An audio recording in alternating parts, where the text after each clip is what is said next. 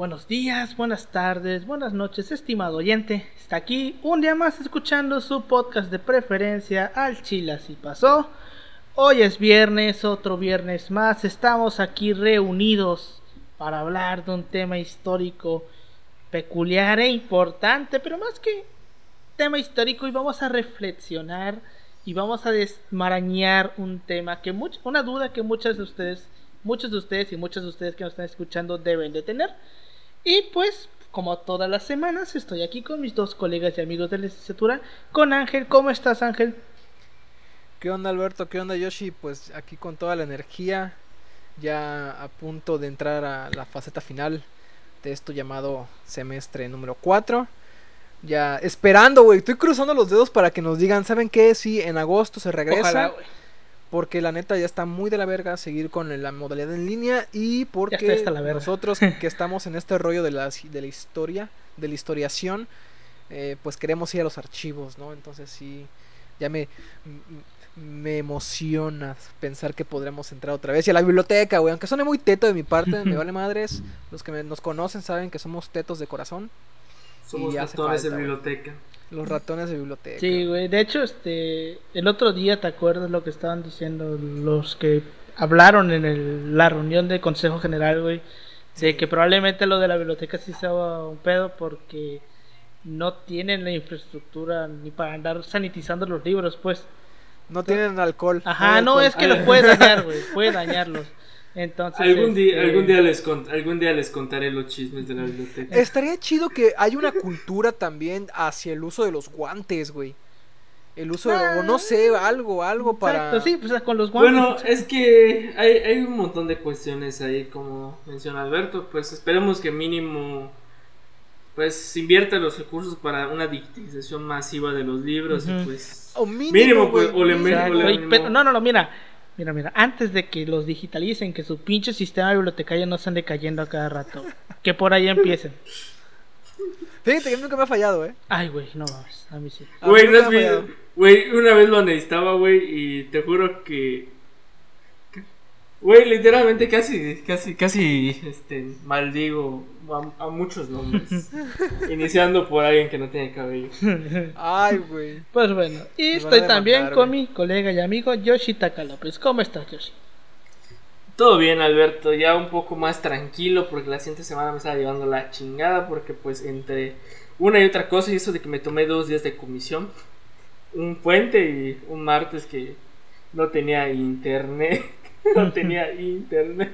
Este, y pues lo aproveché para, para y lo aproveché para adelantar este ciertos avances que necesitaba para taller 2 que pues tengo que darle a ese protocolo de investigación para iniciar pues ya de lleno con la tesis y todo, todas esas cuestiones, este igual este como dice Paulino, dentro de poco ya espero que en agosto anuncien el regreso. En teoría lo que dijo el gobernador de Yucatán es que van a ser dos días a la semana. A nosotros no nos afecta porque solo vamos a ir un día a la semana. Ay, qué horror, güey. Mira, qué culero que nos cortaron lo más bonito, güey. Sí. Lo más bonito de la, de la experiencia de ahí de, de la facultad nos lo cortaron, güey. Pues sí, pero ni pedo, pues solo vamos a ir un día a la semana y probablemente este pues siempre va a algún lugar, alguna casa de un, de un amigo campechano. Bueno, de hecho pues tenemos las, las, optativas, ¿no? O sea, pues... Eh, tenemos las optativas, eso sí es bueno. Pero pues como dices, como dice Paulino, esperemos que en agosto ya regresar de lleno con todo. Ya, eh, honestamente, yo en un aspecto personal, estar ya en un aula, en la privacidad, tener la privacidad de mi hogar. Sí, pues ya, eh, poder grabar este podcast en, de manera presencial en algún momento ya. Todos, esperemos, todos juntos, ya los, juntos, ya, a los este, tres. Todos, todos juntos, esperemos ya. Pues sí, ya, ya veremos qué pasa. Les parece si comentamos este pedo del COVID hasta el final, güey. Ahí por si, Adelante. por si este, alguien se lo quiere saltar, pues va a estar hasta el final. Pero bueno, este, ¿les parece si comenzamos? Adelante.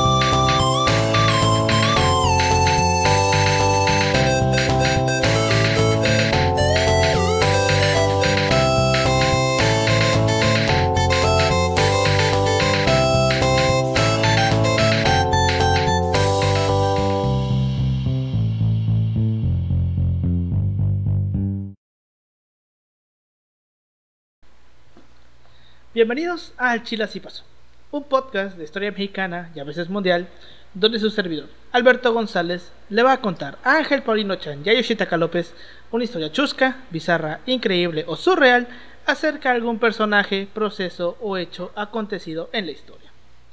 De los 200 años que llevamos de vida independiente, que bueno, 199, pero ya vamos para los 200, ¿no? En 190 podríamos hablar de que la democracia en México no existía, salvo muy pequeñas excepciones. Salvo estas pequeñas excepciones, México era un país para nada democrático. Un ejemplo de ello es sin duda el hecho de que un solo partido político haya estado en el poder por 70 años ininterrumpidos, aún pasando por malos gobiernos, crisis económicas y hasta por, por periodos convertirse en una dictadura. El PRI siempre arrasaba en las elecciones. Daba tantas putizas en las elecciones que tuvieron que crear una ley para que los otros partidos políticos pudieran meter diputados sin necesidad de las elecciones que es lo que hoy conocemos como los plurinominales. Pero aquí viene una gran pregunta que estoy seguro que muchos de ustedes que nos escuchan tienen. Aún con las crisis económicas, las represiones autoritarias, el control de los medios, la persecución de los opositores y todas las mierdas que se les puedan ocurrir, ¿por qué siempre ganaba el PRI? La respuesta a esta pregunta puede variar dependiendo de la época. Y de la ideología de la persona. Exacto. Ideología de la persona. Como todo en la vida, él también fue evolucionando, el PRI como partido, por lo cual también los métodos electorales fueron evolucionando. El día de hoy, en Al Chile de Así pasó, les vamos a tratar de explicar por qué siempre ganaba el PRI. Uh, verga, güey. No esto es un ah, ah. pedote. Fíjate que justo de eso estaba este escuchando yo hace unos, hace unos días en un programa de, de esta tan odiada, otroramente odiada y aún creo que odiada Televisa. No sé si se llama igual, pero bueno. El chiste es que hay un programa que se llama La Hora de Opinar, güey. Y el vato que como lo han cagado, ese güey? Este... Le, dice, le dicen, es Leo Zuckerman, se llama. Leo Suck porque el mexicano siempre sabe poner apodos chidos. y él invitó a un historiador del Colegio de México y le preguntaba por em, la parte en donde Miguel Alemán intentó reelegirse, güey. Y le dijeron, bueno, es que no se intentó reelegir la historiadora. O sea, bueno, se intentó reelegir, pero era muy complicado, iba a haber muchos pedos. Y lo que se intentó fue prolongar el mandato. El último presidente que se intentó este, reelegir fue Obregón y terminó muerto. Sí. Está ahí bueno, una teoría, ahí hay una teoría muy el último que intentó realmente. De hecho, Ajá, de hecho se religió. No, no, que se ah, religió y sí lo logró fue Obregón, pero se, pero se lo balancearon. Con Alemán decía ella que no, ella lo intentaron, buscaron la forma de extender el mandato, pero dijeron, bueno, pues la única forma sería bajo, bajo guerra. Y el vato, este, pues ya saben, al muy estilo político mexicano. ¿Y la guerra de Corea no cuenta? Hmm. Así, güey. Pero no, esto es toda una, es una historia, güey, porque uno pensaría que es como que el PRI hegemónico, que sí lo era, pero tenía dentro de sí mismo aparatos de como que de contrapeso interno, porque no es como que todo el PRI pensara igual, o sea, hay que recordar cómo, cómo, cómo se construyó. O sea, el, el jefe máximo pudo hacer algo, pero, o sea, también no mames, güey, solo es el cachorro de la revolución, no es el gran jefe que Se les olvida también, güey, que en ese tiempo hubo muchas manifestaciones, hubo muchas huelgas, porque el PRI aglutinaba muchos grupos. Entonces, está muy chido ver esto. Y, quizás es un, y lo vamos a ir viendo ahorita, explique por qué siempre ganaba. Exacto. O sea, aquí básicamente, no sé, como dice Paulino, el PRI aglutinaba un chingo de cosas y básicamente esas tantas chingos de cosas que el PRI aglutinaba era lo que normalmente lo hacía ganar, que es lo que llamamos hoy como el sindicalismo, pero ahorita lo vamos a ver. Así que, ¿sí, Yoshi? Yo me quedo, yo me quedo con otra interpretación. Hay una escena muy buena de la ley de Herodes que si no han tenido tiempo, la mejor película, de política. Interesante. La mejor, la mejor película de política en México. Este, porque está porque está ambientados en el tiempo de la presidencia del cachorro de la Revolución, Miguel Alemán. Este, porque hay una escena muy interesante cuando está comiendo, pues, este vato que es el Damián Alcázar que está siendo el protagonista principal eh, que es el alcalde de este pueblito. Juan Vargas. Juan Vargas. Juan Vargas. Juan Vargas. y está con el, con el diputado panista y están hablando en inglés con el gringo que, que se topó en el camino. Y pues habla de este contexto de que México es la dictadura perfecta porque siempre gana el PRI. Y dice este Damián Alcázar, dice este, este, ¿cómo se llama? Este, este, eh, no es mi culpa que mi partido, este, siempre mi partido gana, porque la gente sigue votando por nosotros. O sea, como que legitimando esa parte, güey, es como que dices, tienes madre, porque hay un contexto más amplio que eso. De hecho, el otro día yo estaba escuchando a una morra de por aquí que está metida en las organizaciones del PRI que decía es que antes la gente sí votaba, o sea, la gente sí votaba por el PRI. Había otro. Eh, y, es que, y es que si lo vemos en la práctica sí, pero hay que, hay que preguntarnos por qué. Y en esa pregunta del por qué es cuando te encuentras el gran pedo que tenía el PRI, porque siempre ganaba. Y es lo que vamos a ver ahorita. Pero bueno, primero vamos a explicar, pues, tenemos que ponernos en contexto de dónde nace el PRI. Pues bueno, en 1928, Plutarco Elías Calles, con el fin de evitar más batallas y asesinatos cada que se aproximasen elecciones presidenciales, propuso crear un partido oficial, el cual tendría la intención de servir como un espacio donde todos los sobrevivientes, cagados sobrevivientes de la Revolución Mexicana, eh, tuvieran la oportunidad de participar y sobre todo generar respuestas a la crisis política generada por el asesinato de Obregón en ese mismo 1928. En 1929 es cuando nace el Partido Nacional Revolucionario, que surge como un partido de corrientes, de corrientes, este, de fuerzas políticas distintas, pero que venían, eh, por decirlo, que provenían de la Revolución Mexicana. Entonces, básicamente el PRI aglutinaba todas las ideas de la Revolución Mexicana, en teoría. Así es, como dice Alberto. Metieron a... Es como, bueno, tú mencionabas esta buena alegoría de... Es cuando quieres mezclar todas, todas las, las plastilinas de, de color para hacer una mega eh, para hacer un mega color y termina siendo una cosa una, cosa café o, más cagado fea, deforme el, el PRI es como las chicas superpoderosas de la película, güey. Así que le metes azúcar flores y muchos colores, pero en lugar de salirte de esas morras, te sale la morra esta enorme, güey. Que le dicen bella. Así, güey. pero pues más bonita, ¿no? Pues sí. Entonces, el PNR sería, en consecuencia, cito, la institución más poderosa para la competencia política y el lugar adecuado para diseñar los primeros acuerdos y prácticas en la lucha por el poder público. Así, pudo auspiciar relevos de gobierno por medio de elecciones y en condiciones de estabilidad social. Esto es algo que comenta Gustavo Casasola Zapata. Entonces, durante los primeros años del partido, y esto, mira, aquí va a arder algunos priistas, el, el PNR tenía un carácter netamente socialista. Y esto le arde, O sea, tú recuerdas eso y mira, le arde, güey. Ahorita díselos a los de Va por México, güey, no mames, güey. Porque es la, es la verdad, y esto lo ya hemos comentado en, capítulos anteriores. Y es que el PRI, como decía, eh, aglutinaba todas las fuerzas políticas. Entonces, dentro del PRI había eh, corrientes socialistas, corrientes comunistas. Y ahí estaban y convivían en. de hecho, sí, por ejemplo, en el. De hecho, sí, algo que hay que mencionar es el aspecto de. Bueno, el socialismo, por ejemplo, en el caso de las días de resistencia del partido. Este, el Partido Nacional del Sureste, en el caso del contexto del sureste. Este, muchos, muchos de esos partidarios se fueron al PRI, o sea, hablamos de que hay tantas ideologías dentro del PRI, sobre todo si lo vemos para el contexto del cardenismo. O sea, si hay un socialismo bien marcado, tal vez yo diría donde se empieza a perder esta casa es con el. Bueno, yo lo diría en el sexenio, tal vez de, de Ávila Camacho, que es como que busca otra perspectiva, pero igual tenemos que matizar mucho. Sí, O sea, pero sí existía, o sea, eso lo tienen que saber. Sí, güey. Sí, sí existía, por supuesto que sí. Pero también tenemos que entender, güey, el por qué este, tenía este carácter socialista.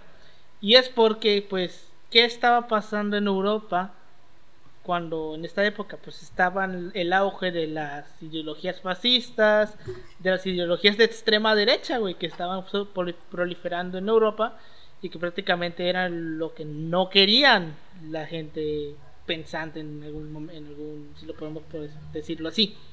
Entonces por eso es que también el PRI estaba un poquito, bueno, el PNR en ese, en ese momento estaba un poquito más lanzado el socialismo que hacia la derecha, porque pues la derecha en ese momento no tenía la mejor fama que te puedas imaginar, Pero bueno, como dices. Entonces, este tenía un carácter netamente socialista que iba en contra de los elementos de la derecha en Europa, que pues estaban proliferando dentro eh, a, raíz de los movimientos fascistas. Pero bueno, en 1933, como aglutinante del movimiento obrero, se creó la Confederación de Trabajadores de México y dos años después, para la ala de, eh, el ala ejidal, la, la Confederación Nacional Campesina. Más adelante, en 1943, se constituiría la Confederación Nacional de Organizaciones Populares, que incluiría, que incluiría a los demás grupos que no era posible encuadrar espérame que se me abrió esta mierda. en los otros organismos que se me salió el, ese, el cuadrito ese, te regalamos 40 minutos más de, de, que no era posible encuadrar en los otros organismos, como era el caso de los burócratas gubernamentales, los cuales desde un inicio participaron con un descuento de 10 centavos a su sueldo, que, oh la verga, 10 centavos. Con lo que... El... Qué magnánimos, qué hermosos. Qué, ¿Cómo se llama? Qué, qué caritativos. Pero bueno. No te vayas a morir de hambre, con tu puta madre. Las cuales, de este, con lo que el partido, perdón, configuraría una estructura general representante de los sectores obrero, campesino y popular, además de un grupo que integraría el ala militar del partido, la que sería parte del mismo hasta el año de 1946. Ok, ahora, el sistema de partidos políticos en México, desde el nacimiento del PRI, que bueno, ya sabemos, nace como PNR, después en el 38 Cárdenas le pone Partido Revolucionario Mexicano y en el 47 se le cambia PRI.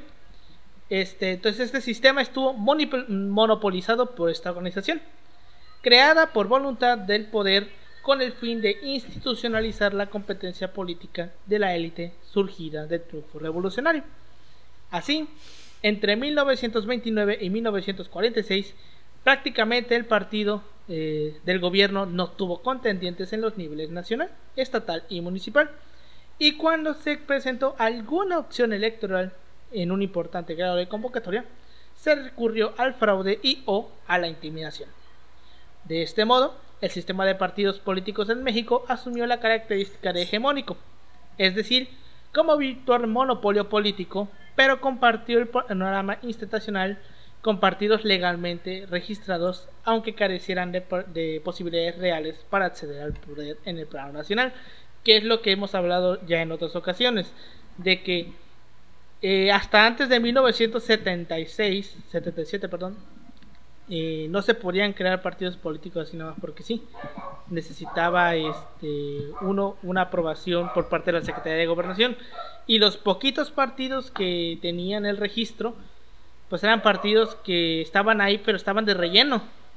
O sea, estaban ahí nada más para hacer este bulto, que se viera que había otras opciones, pero en realidad no las había. Igual estaría chido interesar, o sea, saber más o menos qué, qué, qué fuerza tenían, o sea, qué tan fuertes eran. Porque pues no es lo mismo, digamos, un continente similar al PRI que, pues, no sé, un partido revolucionario de Zacatecas. O sea, no sé. Es que, mira, a nivel nacional. exacto. a nivel nacional. tendríamos que ver. Era PRIPAN. nada más. PRIPAN. Ajá. PRIPAN y luego surgió. Eh, me parece que surgió ah. el PARM. El Partido Auténtico Porque de la Revolución este, Mexicana. también está este rollo que, o sea, entender la autolegitimación de este partido porque aglutinaba a todo. O sea, todo, después del desmadre de la revolución, decir, ¿sabes qué? En lugar de echarnos a putazos, vengámonos todos cada cacique, porque se entiende que también eran caciques de una u otra forma de una región y controlaban políticamente. Bueno, es como, es como lo, dice Calles, o sea, al final, eh, cuando con la muerte de Obregón, pues dice, es momento de dar paso. México ya no necesita a caudillos, necesita instituciones. Pero hasta qué punto, güey, o sea, hasta qué punto se abandona la figura del bueno, caudillo. O sea, pon tú que sí, como tal ya no están armados. Exacto, es como dices, pero va un vamos viendo un proceso de, de institucionalización y ahora el caudillo se va a ver dentro del, del PRI, o sea. Pues, Exacto, o sea, el caudillo está, el, ya no es caudillo, sino es el líder regional. Exacto, algo así. Si nos ponemos políticos, el, la época de los caudillos termina en el 58, cuando López Mateos eh, es presidente. ¿Por qué en el 58? Porque sí, Alemán era, era presidente civil, sí, pero Ruiz Cortines sí estuvo en el ejército. Ruiz Cortines participó en, el, en la Revolución Mexicana, incluso él fue el encargado de ir a recuperar el tesoro nacional que se había llevado Carranza. Y él lo regresó, güey. Entonces, este. Ruiz Cortines en la práctica no era un militar, pero participó en la Revolución Mexicana. Entonces, si nos ponemos estrictos, sería hasta el 58, ya cuando ya no hay nadie que haya participado activamente en la revolución en un puesto, pues, de importancia. Igual otra es decir, bueno, ¿qué tan fuerte era el PAN respecto al PRI, güey? Porque el PAN era el PRI mierda, era, el, PAN era, el PRI era, el partido de hecho, que hay dio que... las, eh, los repartos agrarios, o sea, tú, tú podías dar ese tipo de propaganda porque pues en efecto hubo miembros que a lo mejor ya no fueron del PRI, pero fueron herederos del PRI o, o, o antecesores del PRI que habían dado mejores condiciones de vida a los campesinos que eran la mayoría de la población prácticamente. Entonces, de hecho, al día de hoy, la fuerza que tiene el PRI la tiene en, en esta zona, donde la población es eh, pues prácticamente conformada por campesinos. Eh, Estado de México, por ejemplo, o sea, dicen ahí hasta las piedras votan por el PRI. y tiene un sentido también. Hasta los muertos. O sea, la gente no olvida de aquí a mañana, güey. O sea, hay un hecho de decir. Bueno, a ver si no pasa algo. No, güey, la gente no, la gente precisamente porque no olvida en ciertas cosas este tipo de acciones es que sigue votando quizás por el por este partido, pero en ciertas zonas, no en todas las zonas. Ahorita vamos a hablar de ella al final, güey, porque el otro día estaba ya haciendo una investigación para otra cosa y me puse a, a revisar un poquito lo que era la demografía electoral en el 2018, güey, y me encontré con unos datos interesantes que vamos a mencionar al final. Pero bueno, entonces este, pues sí, el PAN básicamente no era nada ¿Por qué? Porque también recordemos que los partidos políticos no recibían financiación por parte del Estado. Sigo, no recibían dinero, sino que este, bueno, todos menos el PRI. Todos menos el PRI, evidentemente, ¿no? Entonces, este esto también mermaba mucho porque pues el PAN no tenía dinero para muchas cosas, güey. Bueno, hay que decir que igual el PAN nace como un grupo de empresarios. Ajá, exacto. Pero es que ahí esa no es la época de los grupos. Bueno, todavía no está, pero, o sea. la grupa de los. Fíjate, eso yo lo, lo, lo, chequé cuando estábamos. Sí, sí lo sé. Sí lo sé. Lo de Echeverría. Que con Echeverría empieza ya este. Eh, con fuerza. Eh, los grupos bueno, Cloutier, Grupo Monterrey, Grupo México. Bueno, o sea, ya, por ejemplo, bueno, viendo el aspecto, por ejemplo, de la elección de, de Salinas, güey, ya ves como que un empresario más fuerte, por ejemplo, con Cloutier o con, con Ceballos, güey. Sí, pero pues, pues es, un, es para estos tiempos que nos menciona Alberto, pues todavía no es el pan que conocemos hoy. Es otro. Es, un pan totalmente, diferente. es pequeñita Pero bueno, entonces, la creación del PRI por el régimen por revolucionario no solamente tuvo el propósito de que fuera un medio para ganar elecciones y legitimar el ejercicio del poder, sino también para integrar bajo el dominio a las masas cuya organización se volvió forzosa en un marco de, corporativismo político de tipo estatal, como decía Paulino, los caudillos. Cada estado tenía como que su caudillo, su líder. Es decir, por medio del partido hegemónico se impulsó la organización de los trabajadores, así como de otros segmentos sociales, mediante la incorporación o creación de sindicatos a los que el gobierno reconoció y autorizó tener el carácter monopólico, monopólico de intermediación con el objetivo de crear un mecanismo de representación política que pudiera neutralizar los elementos conflictivos entre las clases y grupos y entre estos y el Estado. O sea, básicamente el PRI que apoya que se queden estos sindicatos para aglutinar a la gente en un solo sindicato y poder transmitir este, como decirlo, el voto más fácil, Porque es más fácil si los tienes agrupados a que si los tienes dispersados. Lógico. Pues sí, y también lo hacían con el propósito de que las corporaciones actuaran como mecanismos de control sobre sus miembros con base en un acuerdo de subordinación y alianza con el Estado. Y eso es algo que sigue pasando. Aún hoy hay sindicatos que siguen afiliados Antorcha. Campesina. Antorcha Ah, güey, Campesina. esos vatos, ¿quién sabe? Esos, vatos ya, ya están prácticamente re- aspirando polvo, güey, por- porque de lo viejo que Bueno, es ¿no, viste, madre. ¿no viste cuando, bueno, Obrador tomó el poder y, y estos vatos fueron a bloquear el Congreso de San Lázaro? Ah, sí. Es- Ay, ay, se me hace muy, muy surreal cuando ves, veo al líder de Antorcha Campesina, güey. ¿Por es qué? como de que vato, no, va, pinches lentotes, güey, está más grande que tu puta cara, güey. Pues sí, por ejemplo, está Antorcha Campesina, está la ANDA, la Asociación Nacional de Artistas, está ahí también afiliada al PRI.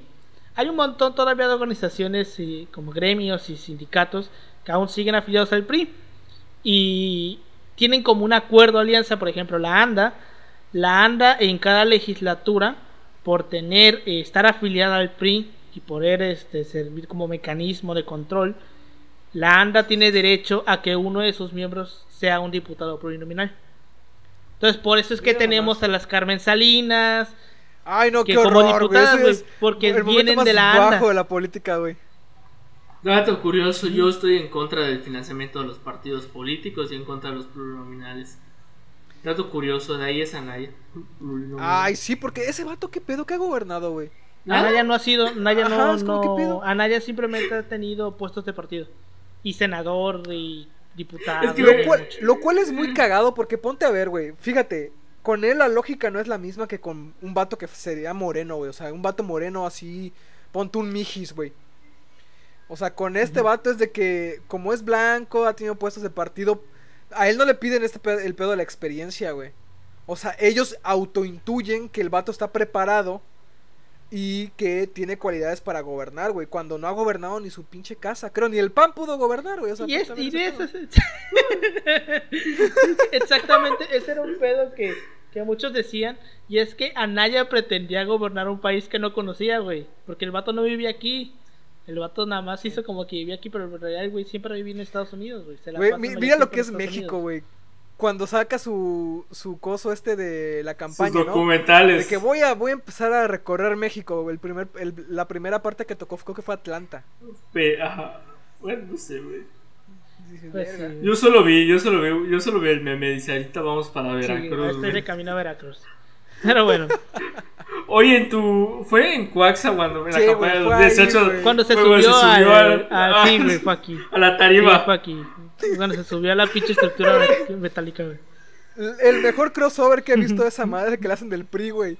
Quiero decirles a todo el miembro de la pinche prensa. No mames, güey, con la impersonalización de Alex Lora. Pues. Güey, de hecho, no- de hecho, ¿sabes qué encontré entre mis videos de Facebook? Que ahí sí me salió como que recomendados. Este, ¿Te acuerdas del spot de Meet cuando. eh, bueno, la parodia que le hicieron al spot de Meet cuando dice. Este, y tú ya sabes de qué vas a querer tu torta. Pues es como que está hablando como dos jóvenes, güey, y le pone como de contexto, este. y le está diciendo como de contexto para vender tu voto. Y yo dije, "Ay, qué pedo, güey". Dato curioso, la campaña de Meet fue financiado con recursos que iban a ser para los más pobres. Y, y lo peor de todo es que el vato no movía nada, güey. Este Exacto, vato, es- no sé. O sea, pon tú que no, no debería ser lo ideal, ¿no? O sea, lo ideal es que el vato sea carismático y aparte tenga cualidades para gobernar. Pero pues el vato, la neta, pues ni uno ni lo otro. Mm. Sí, güey. Es que, güey, es como. Bueno, ya Es ahorita como- pedos con lo de Odebrecht, ¿no? Sí. Odebrecht, Odebrecht. Con Sí, la secretaria. con la estafa maestra, güey. Con Maestra. muchas cosas tiene pedos. Pero bueno, Tiene un chingo de, de pedos ahí. pues sí. Entonces, esta relación corporativa entre los trabajadores y el gobierno, por intermediación del PRI, le permitió a los dirigentes sindicales incrustarse en la estructura organizativa del partido, que con el fin, eh, de, eh, con el fin de hacer funcionar la amalgama de representación de intereses en su seno, se conformó como una organización de sectores, obrero, campesino y popular. En este contexto, el sector obrero, con base en su fuerza y las habilidades políticas de sus líderes, llegó a convertirse en una fracción del, partido, lo cual posibilitó que, estuvieran eh, que obtuvieran importantes cuotas de poder en forma de candidaturas para los congresos federales y estatales, para las gobernaturas y para los municipios. Porque aquí vemos de que se hacía esto por medio de los, de los líderes sindicales y por eso tuvimos a un Carlos Romero de Champs, por eso tuvimos a un Elbarster Gordillo, por eso tuvimos a La Quina, por los líderes sindicales, que eran los líderes eh, importantes, por así decirlo. Pues bueno. El vato, el vato del sindicato del metro de la Ciudad Exacto, de México, güey. individuos. Este, pues sí. Desde estos puestos, los dirigentes, los dirigentes obreros defendieron al Estado y sus políticas, pero tuvieron una considerable capacidad de influencia en la esfera gubernamental, que les posibilitó incidir de múltiples maneras en el aparato estatal. Pues mira, de Champs, güey, ¿cuántos años estuvo como, como pluri? De estuvo chingo, güey. Un chingo estuvo. Más de 20 años, creo, Sí, ¿no? güey. Pues sí, entonces, sumando todo, las corporaciones sindicales fueron compensadas con los productos del intercambio político, entre los que destacaban empleos estables, salarios indexados a la inflación, servicios públicos para zonas populares en franco crecimiento como la educación, servicios médicos, zonas de recreación, etc. y concesión de espacios a los dirigentes gremiales en los órganos tripartitas de diversas instituciones gubernamentales relacionadas con el mundo laboral, como pueden ser tribunales, instituciones de seguridad social, la Comisión Nacional de Salarios Mínimos, entre muchos otros. Y otro que otro secre y otro secretario y uno que otro secretario del trabajo. A esta serie de beneficios hay que sumar también el compromiso que adquirió el Estado de aumentar en forma permanente los puestos de trabajos que dependían directamente de él. Y por eso nos encontramos en el 88 que el Estado tenía 1050 y cachas eh, empresas, güey. Y de hecho, está cabrón, güey, porque hasta el mismo Estado hacía bicicletas, güey.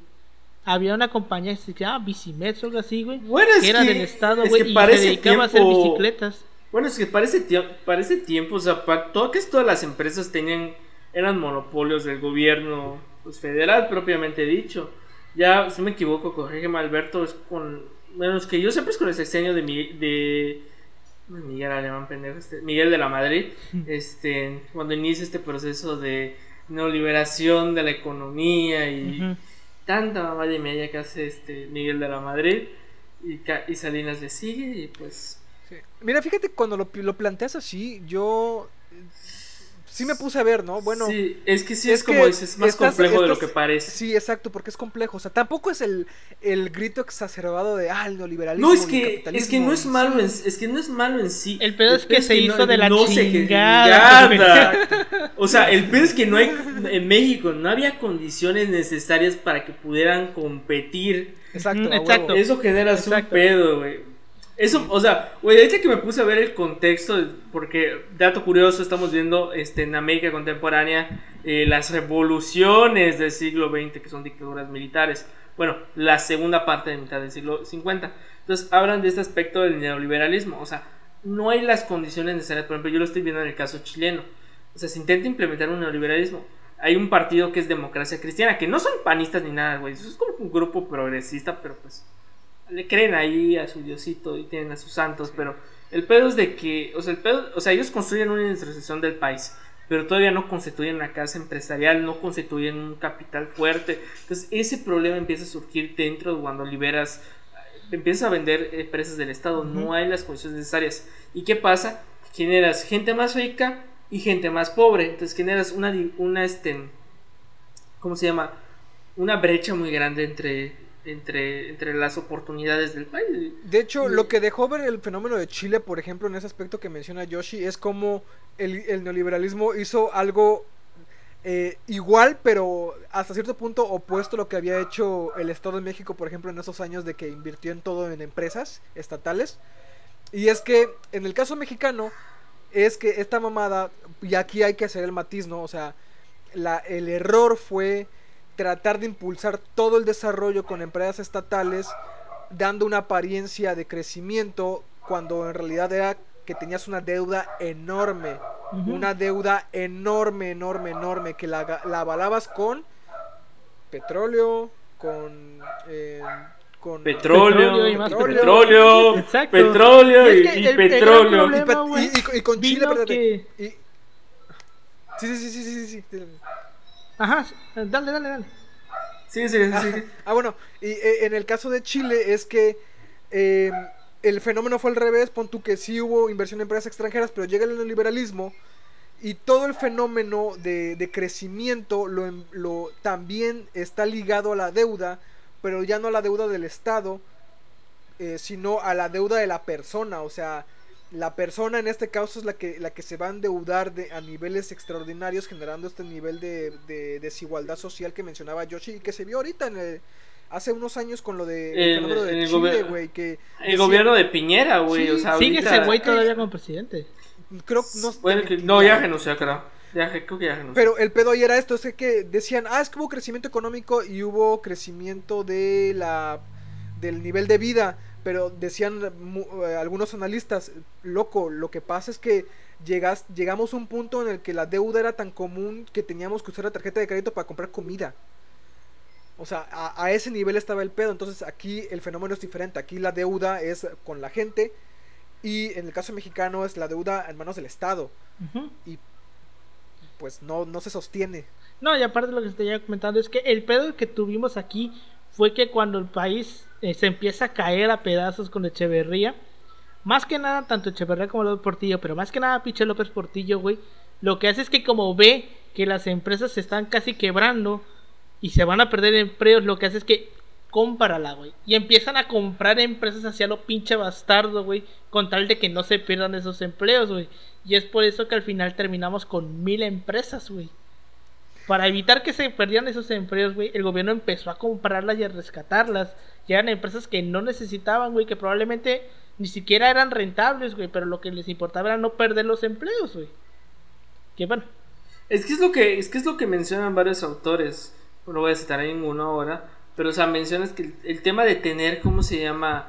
Este, empresas eh, a veces estatales, es que a veces el pedo es que no son eficientes eh, en una realidad y son más corruptas y generan más pérdidas que ganancias. En ese contexto Entonces, de México, en esos años, era, era muy cabrón que tuvieras una empresa No. rentable, güey. sí. definitivamente. Sobre todo por la corrupción, güey. Al chile, seamos honestos, güey. Mm. La neta. Pues sí. Pero bueno, entonces este también aparte de este pedo que tenían este de de que iban a quedar empleos según, ¿no? También había eh, pagos eh, dentro del partido, güey, que también se hacían que eran pagos en forma de candidaturas. O sea, tú a veces llegabas y pagabas para que te dieran una candidatura. Entonces, este, los dirigentes obreros proporcionaron al PRI votantes, güey, cautivos, promotores permanentes de su doctrina, bases sociales que alimentaron su fuerza y apoyo financiero para su desarrollo. Frente al gobierno, aseguraron la gobernabilidad laboral, el respaldo público a sus acciones, el control político de sus agremiados y la disciplina en contextos de crisis económicas y o políticas. En estas circunstancias, los dirigentes obreros que se opusieron al PRI y al presidente fueron reprimidos, más aún si tenían nexos con alguna fuerza política de oposición. Que ya lo vimos en la Guerra Sucia, ahí pueden ir a escuchar los dos episodios de la Guerra Sucia. Este, hasta 1977, año en el que se impulsa esta reforma política, producto de esa elección con López Portillo, donde López Portillo es el único en la boleta. Este, en esta reforma, pues se asegura la representación camaral de todos los partidos reconocidos, entre los que se incluyó al, al legendario Partido Comunista Mexicano, que es lo que estábamos diciendo. Aquí, en esta reforma es donde nacen los plurinominales, güey. Porque como el PRI siempre ganaba, güey, tú no puedes ir y decirle al mundo, oye, ¿sabes qué? Somos un país democrático donde toda la pinche cámara es priista, güey. Donde no hay un solo, no hay un solo cabrón que está de otro lado. Entonces la intención de los plurinominales es, ok, te metimos una, una, una sacrosanta verguiza en las elecciones. Va, mete 5, 6 diputados. Y así ya tienes O sea, te doy- representación. Te doy chancentación. Aunque la, aunque la Exacto, realidad es una minoría. Una, una minoría no es nada, güey. Ni una minoría diría yo. Entonces, este. Hace esta reforma. Y eh, el PRI no tuvo mayores contrapesos en el terreno electoral ni en los congresos federales y estatales. Eh, aunque esta reforma supuso el aumento de diputados federales de 400 a 400, perdón, 100 de los cuales se otorgó como cuota de representación a los diferentes partidos, no trastocó los pilares fundamentales del poder del PRI y tampoco transfiguró el sistema hegemónico de partidos, además de que no se registraron cambios en la administración electoral. O sea, simplemente dijeron, ah, metan más partidos, pueden meter este, más eh, diputados plurinominales, pero Ya, hasta ahí. No hubo más cambios profundos, por así decirlo. Un día, en algún día hablaremos de las reformas Aquí los vamos a ver, que ha vivido el lo vamos a ver, país. Ah, porque no es parte, güey, es parte de... Ah, lo vamos a ver. Ah, pensé que lo estabas No, guardando para un guion para tener No, más es parte, contenido. este es parte del tema, güey, pero ya un día lo vamos a... Más que nada, güey, es que eso de las reformas electorales es cómo llegamos a la alternancia. Para eso serviría ver lo de las reformas electorales más en detalle. Pero bueno, por tanto, el poder de los líderes sindicales también se mantuvo intacto. Los elementos característicos del sistema y la administración electoral que permitió al PRI ganar elecciones sin mayores dificultades son los siguientes. La existencia de un sistema electoral de carácter mixto para conformar la Cámara de Diputados, la cual debido a, a la escasa presencia en los partidos de oposición a lo largo del territorio nacional, eh, pues era prácticamente el PRI. La obtención de las 300 diputa- diputaciones uninominales, o sea, las que se consiguen eh, mediante elección popular, estaba garantizada por la misma causa. Este, gracias a esto, la oposición estaba impedida para acceder a una de las 64 senadurías, ya que se definían por un principio de mayoría relativa, al igual que los cargos unipersonales de presidente municipal, gobernador y presidente de la república. O sea, aquí no hay plurinominales. O sea, si llegase a pasar, a pasar, güey, que por X o Y motivo el, el- la Cámara de Diputados se pone pendejo, se pone pendeja, güey, y rechaza o manda una reforma así que pueda amenazar el poder, la Cámara de Senadores siempre va a ser del PRI. Entonces ya no va a pasar de ahí, porque pendejos no eran. Entonces, este, el propósito de eh, era que el sistema electoral garantizara al PRI siempre un grado de sobrerepresentación. Porque siempre que tengas sobre, sobre, sobre vas a tener ventaja güey, sobre los otros. No importa lo que los otros te hagan, güey, tú siempre al tener esa sobre representación, tienes eh, pues ventaja sobre los demás, güey. Entonces, De hecho, me, de hecho me da risa, güey, porque según cierto candidato de, de la derecha dice que son las últimas elecciones que vamos a vivir Ay, en sí, el qué país. horror, eh, la neta. La neta me estaba cagando de risa, honestamente. Yo dije, ay, hijo, ¿cómo dice este? ¿qué ¿Cómo se vamos a llama? hacer contigo? Eh, ya no van a haber elecciones en el país. Ese vato volvió las elecciones en su propio partido, güey. Pero vestido, bueno. Este, a estos elementos del sistema electoral habría que añadir otros aspectos de la administración electoral que favorecieron al PRI, como puede ser la desviación masiva de recursos estatales financieros, administrativos y humanos en su favor, el control estatal de los procesos electorales que permitió la parcialidad de los órganos de gobierno, el virtual control gubernamental de los principales medios de comunicación o su, asociación estrecha con el gobierno, en caso de ser privados, el recurso del fraude en su favor, solapado, apoyado o a veces realizado por las propias instituciones gubernamentales, y la imposición de un resultado favorable al partido de gobierno por la fuerza, en, en aquellos casos en que la oposición se inconformará con el veredicto oficial. Porque recordemos que hasta 1992, que hasta suena, suena pendejo, güey, que hasta el 92 haya pasado esto, las elecciones las organizaba el gobierno, güey. Que es algo bien cagado, que uno piensa, güey, porque hasta 1992 tuvimos algo tan pinche básico como unas organizaciones organizadas por algo que no sea el gobierno. O sea, es lo cabrón, güey. Eh, Es lo que estaban diciendo de que el, el- las reformas que se habían hecho eran como que para una aparente democracia, lo que dices, ¿no? O sea, sí, hay Y ahorita lo vamos a reformas, ver. pero el punto es que el status quo no se rompa. O sea, el chiste es que sea una forma de controlar, una, bueno, una forma de elecciones muy vertical. O sea, que el, el control lo siga teniendo el gobierno y que los cambios sean nada más aparentes. O sea, metes unos cuantos pluris, em, ab- a- ab- abres un poco la, la- la contienda, pero en sí el poder real lo, lo- lo mantienes todavía. Y esto va a ser muy cabrón porque va a llegar el 88, me parece, y ahí sí ya. No vas a poder, no vas a poder ocultarlo, güey. Ah, sí, pero pe- es, es que esa elección, güey, es como. Es como que esa, la elección del 88 realmente. Sí, el parteaguas, güey. Parteaguas, güey, porque. O sea, ajá, porque se ve realmente un apoyo ahorita vamos real a ver al algo, candidato vamos a ver algo de por qué Cárdenas jaló tanta gente, güey. Y tiene que ver con los sindicatos. Ahorita lo vamos a ver. Pues bueno, Ajá, este, sí. También la denominación priista se apoyó en otros elementos sociopolíticos que son comunes en los países donde existe un partido dominante. Resaltan, por ejemplo, la utilización diligente, pero legal, de los recursos públicos para la satisfacción de demandas sociales de grupos significativos del electorado, del electorado perdón, los cuales premian con su voto lo que consideraban una buena gestión. O sea, es como de que, güey, los maestros se pusieron pendejos, dale los que quieren, dale lo que quieran, dale. Y así decían los maestros, ah, no mames, güey, el gobierno sí, sí, sí nos está apoyando, güey, y votaban por el PRI. Güey, me recuerda a los memes que salen, güey, cuando, cuando el PRI se va, este, se va de mi casa con mi, con mi credencial para votar y aparece el vato con su Xbox, bueno, con su PlayStation 5, güey. Pues que pues algo que le decía bueno, a cierta persona con la que estaba hablando por teléfono, güey. Es como, a mí se me hace una mamada, güey, de que los partidos tengan recursos públicos.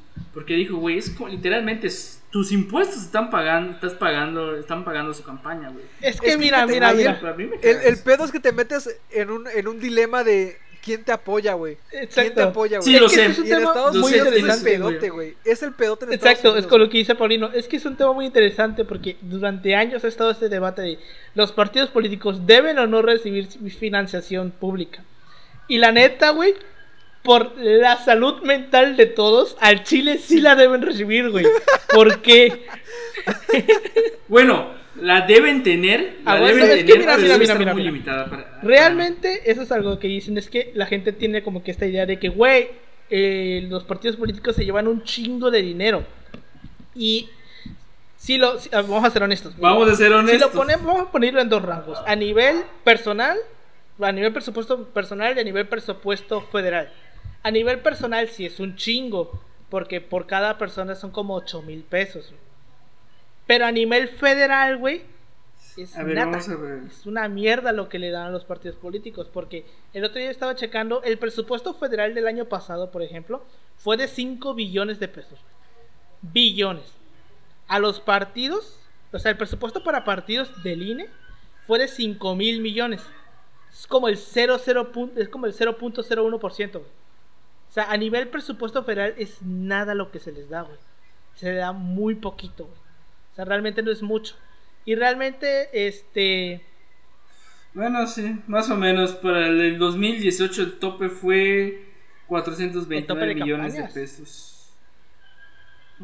Ah, es que, es que también es una cosa es el gasto, güey, o sea, de recursos. Es, este, lo que le da.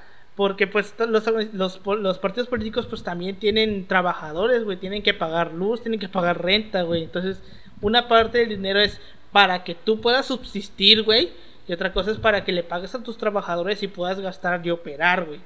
Es un tema interesante, pero el punto aquí es que si no existiera esta, esta, esta repartición, güey, los este partidos básicamente tendrían este que recurrir a financiarse por medio de privados, güey. Y aquí viene el pedo, lo que dice Paulino, que el pedo que tiene Estados Unidos. De que si tu partido, si yo empresario, por ejemplo, tengo una, por ejemplo, una planta que saca un chingo de agua y este y el partido que está en el poder dice vamos a hacer una reforma para que los, las compañías ya no puedan sacar tanta agua del subsuelo, esto me está afectando a mí, entonces yo voy a ir con el primer político que me diga, güey, ¿sabes qué? Yo te voy a derogar ese rey ten 5 mil millones de dólares. Y entonces los, los, empresarios van a empezar a comprar y meterle dinero a las campañas de acuerdo a sus intereses, güey. Y lo peor es que no se va a poder transparentar ese dinero, güey. Porque en Estados Unidos se sabe, güey, que las compañías compran senadores, güey, compran este congresistas, güey. Todos lo saben, y ese es el pedo, Todos lo saben, igual los mexicanos una, si se le quita el presupuesto a partidos políticos, güey, vamos a empezar a ver, güey, que los empresarios van a empezar a pues soltar pues oyeron, a, pendejo, güey, a, todos los, este, todos los políticos que les cumplan sus caprichos, güey. Y por ejemplo, un ejemplo clarísimo con eso, al menos ahí, es el de las farmacéuticas, güey. O sea, los vatos tienen un poder de negociación ah. increíble porque tienen legisladores ahí que están en las cámaras, güey, y legislan para ellos. Y, y no, no explicas el nivel de recursos que debes tener para hacerte de medicamentos ahí si no entiendes la forma en la que ellos eh, financian a los partidos y a políticos, güey. Entonces, o sea, uno no lo entiende, güey, hasta que lo ve. Y yo digo, yo por, trabajé en una depende, en una, en un lugar eh, hotelero donde también había cosas de, de, de farmacia. Y ahí yo recuerdo que, pon tú, una crema para la piel costaba carísimamente porque el, hotel le triplicaba el precio. Pon tú, ajá, 100 dólares. el precio, 150 dólares. Eh, con precio triplicado, güey. Ajá, precio triplicado. Así descaradamente. Y aún así, para estos vatos era muy barato. Porque en Estados Unidos te lo vendían en qué será, güey. Pon tú 500, 600 dólares, güey. 700 dólares, güey. Güey, si no me equivoco, ahí no puedes comprar, ahí no puedes comprar medicamentos. Ajá, y aparte necesitabas receta tienes que tener receta también que lo decías, güey. Entonces imagínate, si aquí y, se inflaba tres veces el precio, pon tú que si costaba 1500 pesos o, o 3000 pesos, en realidad costaba 1000 para nosotros, ¿no? O sea, precio normal en una farmacia normal. Para ellos 3000 en el hotel y en Estados Unidos, güey, eran como unos 16 mil pesos, güey. O sea, para que. Para una crema, güey. Una puta crema, güey. Sí. O sea, para que entiendan cómo funciona también eso y por qué, por qué es así a veces. Y te lo explicas porque ellos financian a esta gente que pasa sus leyes, güey. Sí, está muy cabrón. Pero bueno.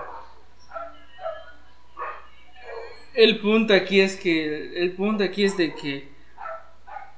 Pues sí, como dice Alberto, tal vez hay que tener financiamiento, pero también no mames, güey. hay que tener pues, tantita madre, güey. Para eso también se crearon los topes de campaña, güey. Porque igual. Güey, vamos a ser honestos. A Lino le vale madre, güey. A Lino le vale madre, güey. Que le vale verga es otra cosa. Creo que Lorenzo Córdoba, de hecho, estaba quejando por su sueldo, güey. No, es que no puedo, es que no puedo ganar más el presidente. Pero bueno. Cara de güey, con tu sueldo, pues güey. Pues bueno, en el 85 se impulsó otra reforma política y se elevó a 500 el número de diputados. De ya no ha cambiado. Pero al igual que la reforma anterior, el objetivo fue aumentar la cuota de representación de los partidos de oposición sin que se afectara el, el techo electoral del PRI ni su hegemonía en el sistema de partidos. Aquí viene un punto muy importante, y es que en esta reforma del 85 se crea la Comisión Federal Electoral, que era un órgano dentro de la Comisión, básicamente la, Comisión Federal Electoral, que organizaba las elecciones de la Secretaría de Gobernación, que tenía, eh, servía como, como, decirlo? como tribunal electoral. Entonces, todas las veces, todas las impugnaciones que se hicieran, el, esta comisión la iba a, las iba a ver y iban a dar un veredicto. ¿Cómo estaba conformada esta, esta comisión? Punto muy importante. Eran seis personas. Secretario de Gobernación, el representante del, partido de la mayoría de los senadores, de la Cámara de Senadores, el representante del partido con mayoría en la Cámara de Diputados y tres representantes de partidos políticos. Entonces teníamos secretario de Gobernación, PRI, senadores, PRI, diputados, PRI y el que iba por representación del partido, cuatro. PAN y el último que quedara que realmente no importaba. Entonces, siempre el PRI tenía cuatro de seis votos asegurados, la mitad más uno. Y esto se usa justamente en las elecciones del 88, ya que eh, en virtud del éxito conseguido de los por los partidos de oposición en su conjunto, particularmente en aquellos que postulaban a Cuauhtémoc Cárdenas a la presidencia, que por conducto del Frente Democrático Nacional, que fue el PARM, el PMS, el PPS y el PF, PFCRN. Me parece que es este el PFCRN es el partido de Frente Cardenista. Pero bueno, este el techo electoral del PRI cayó considerablemente, pues apenas consiguió rebasar el 50% de los votos, sobre todo porque la administración electoral le, le restó sufragios a sus contendientes sino probablemente ni siquiera ha llegado a eso. Sin embargo, la fuerza de la oposición se consolidó y el gobierno se vio obligado a impulsar otra reforma política en el 89 que limitó la, la discrecionalidad estatal en el manejo y calificación de las elecciones. Lo más significativo de esta reforma fue la creación del IFE, cuya misión expresa sería eh, hacer más creíble y equitativa la contienda electoral. Que aquí viene un punto. El, INE, el IFE, en su momento, cuando lo crean, no era un organismo autónomo. Porque el presidente del IFE, de Cerillo, porque el presidente. Es hasta la presidencia de Cedillo, ¿no? presidente de la República. Entonces no era un órgano autónomo. Fue esto ya fue hasta tiempos de Cedillo. Pero bueno. Entonces, Cotomo Cárdenas, güey. Ya hemos pasado esta historia de Cotomo Cárdenas, ¿no? De que este güey estaba en el PRI.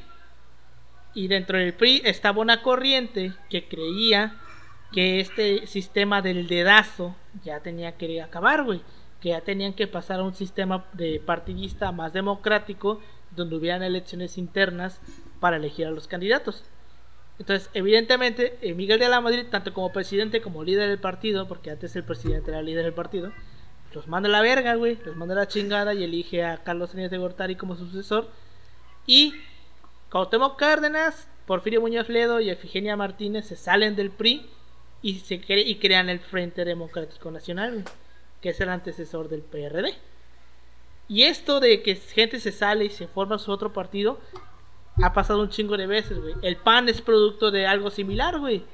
De que este, gente que estaba dentro del PRI, que no estaba de acuerdo con esta idea socialista que tenía el PRI, y se sale, entonces sale, sobre todo Manuel Gómez Morín y Luis Calderón Vega, papá de Felipe Calderón, este, se salen del PRI, güey, y crean el PAN, güey, para crear su partido de derecha, eh, defensor del sector empresarial, defensor de la familia cristiana, bla, bla, bla, bla, bla, bla, bla, güey. Ultracatólicos. Pues, ¿eh? Ah, no, ultracatólico es el pez. Pero bueno. Aún este... así, güey. ¿Qué, los diferencia uno y otro santo? Hmm. No, no, créeme que ya sí, lo que hay sé, mucha diferencia. Ya lo sé, ya lo sé, güey. Pero para los que no sepan, para los que no sepan, hay una entrevista que no tiene muchos de hace dos días entre el líder del partido. Güey, pues no viste los spots que hicieron los vatos, güey. No, espérate, esta entrevista, güey. Chequense esta entrevista entre el líder del Partido Encuentro Solidario y este, un periodista llamado Julio Astillero. Una joya, güey. Al Chile, ¿quieren ver lo que es la ultraderecha? Chequen esa entrevista, güey. De hecho, joya, este, el presidente del PES, güey, es el mismo que era el encuentro social, ¿no? Algo así. Mmm, te mentiría. Según yo es el mismo vato, güey, pero como que intentaron hacer un partido nuevo. No, es un ex catedrático, el de ahorita es, es que este, no es que hayan creado un partido nuevo, sino que perdieron el registro. Güey. Eso sí lo sé, pero. O sea, que yo siempre es como que. Bueno, de por sí el, el encuentro social era un partido que.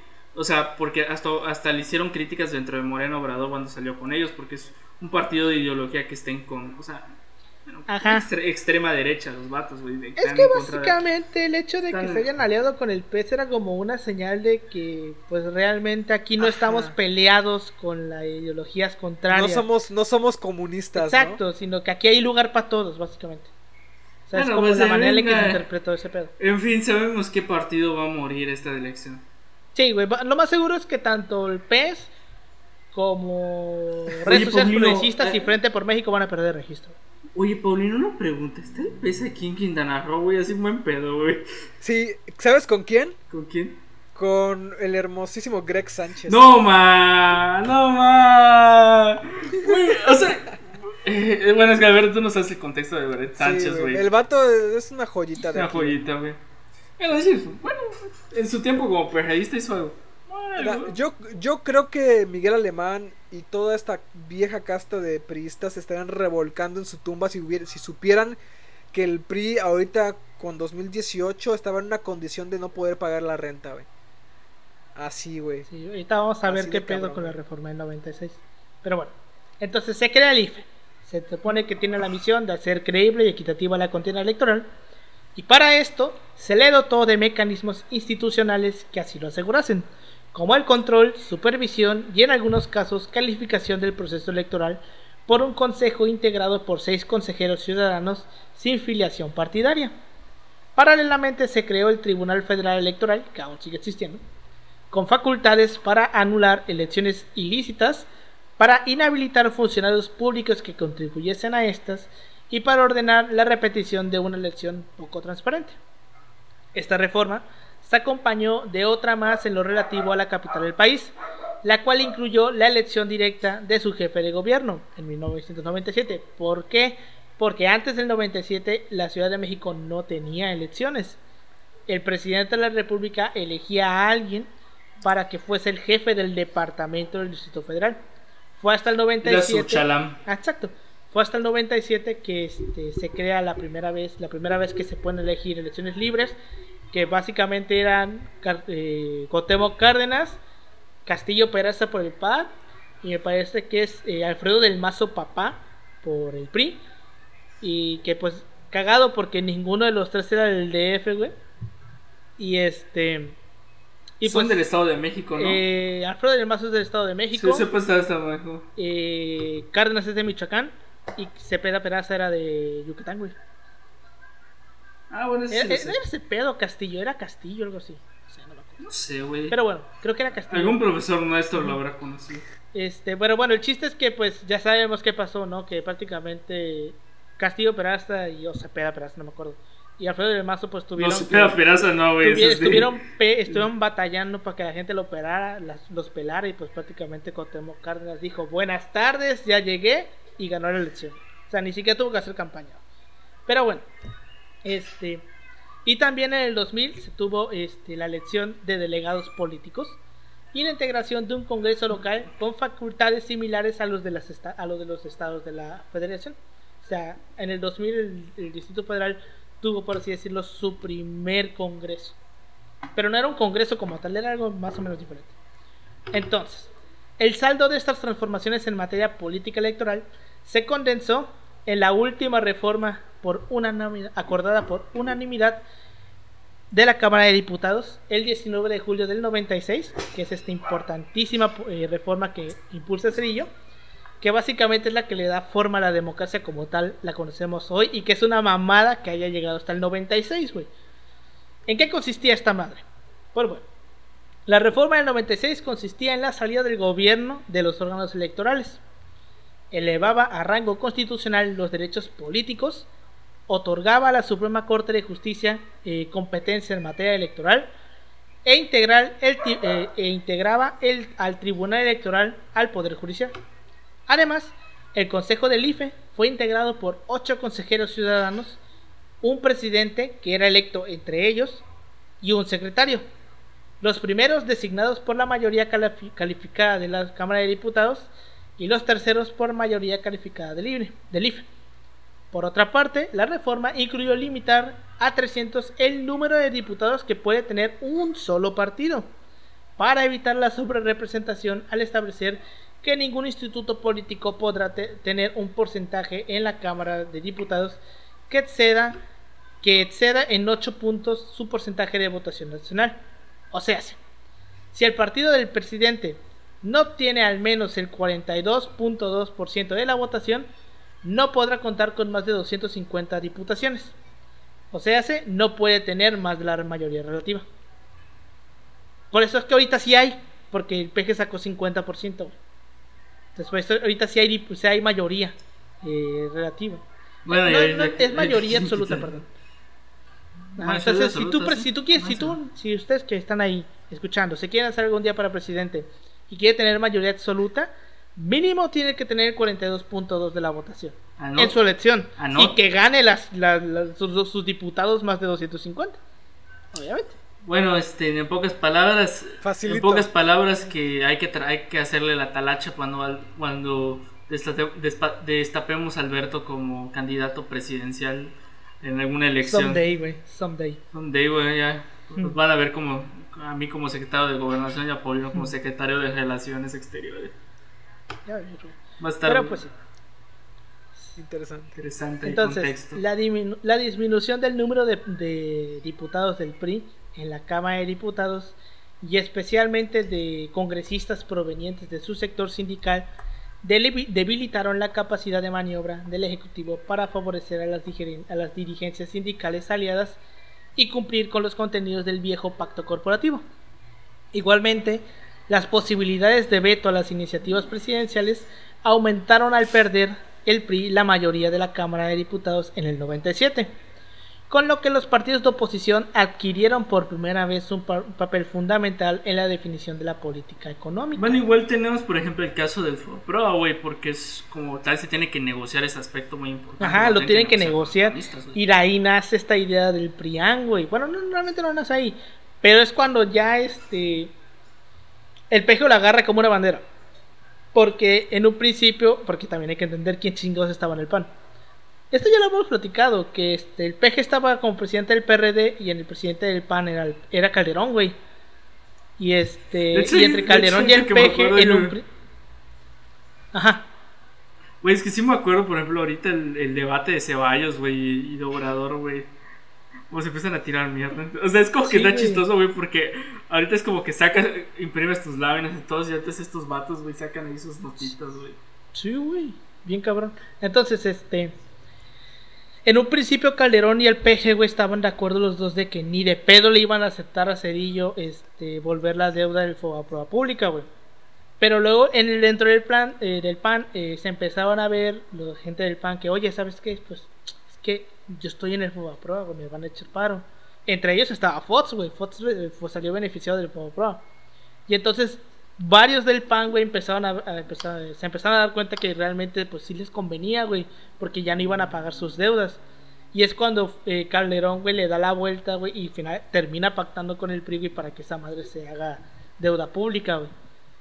Y es ahí donde el PG, pues, rompe totalmente con Calderón, güey, y empieza esa pinche rivalidad, güey, que hasta el día de hoy sigue. Pero bueno, este avance de la oposición no se quedó en el terreno de las elecciones federales, y el PRI también tuvo retrocesos en los estados. El PAN, por ejemplo, obtuvo su primera eh, gobernatura en el 89, que fue Baja California, y en los años siguientes, hasta 1999, panistas y perredistas sumarían un total de 11 estados.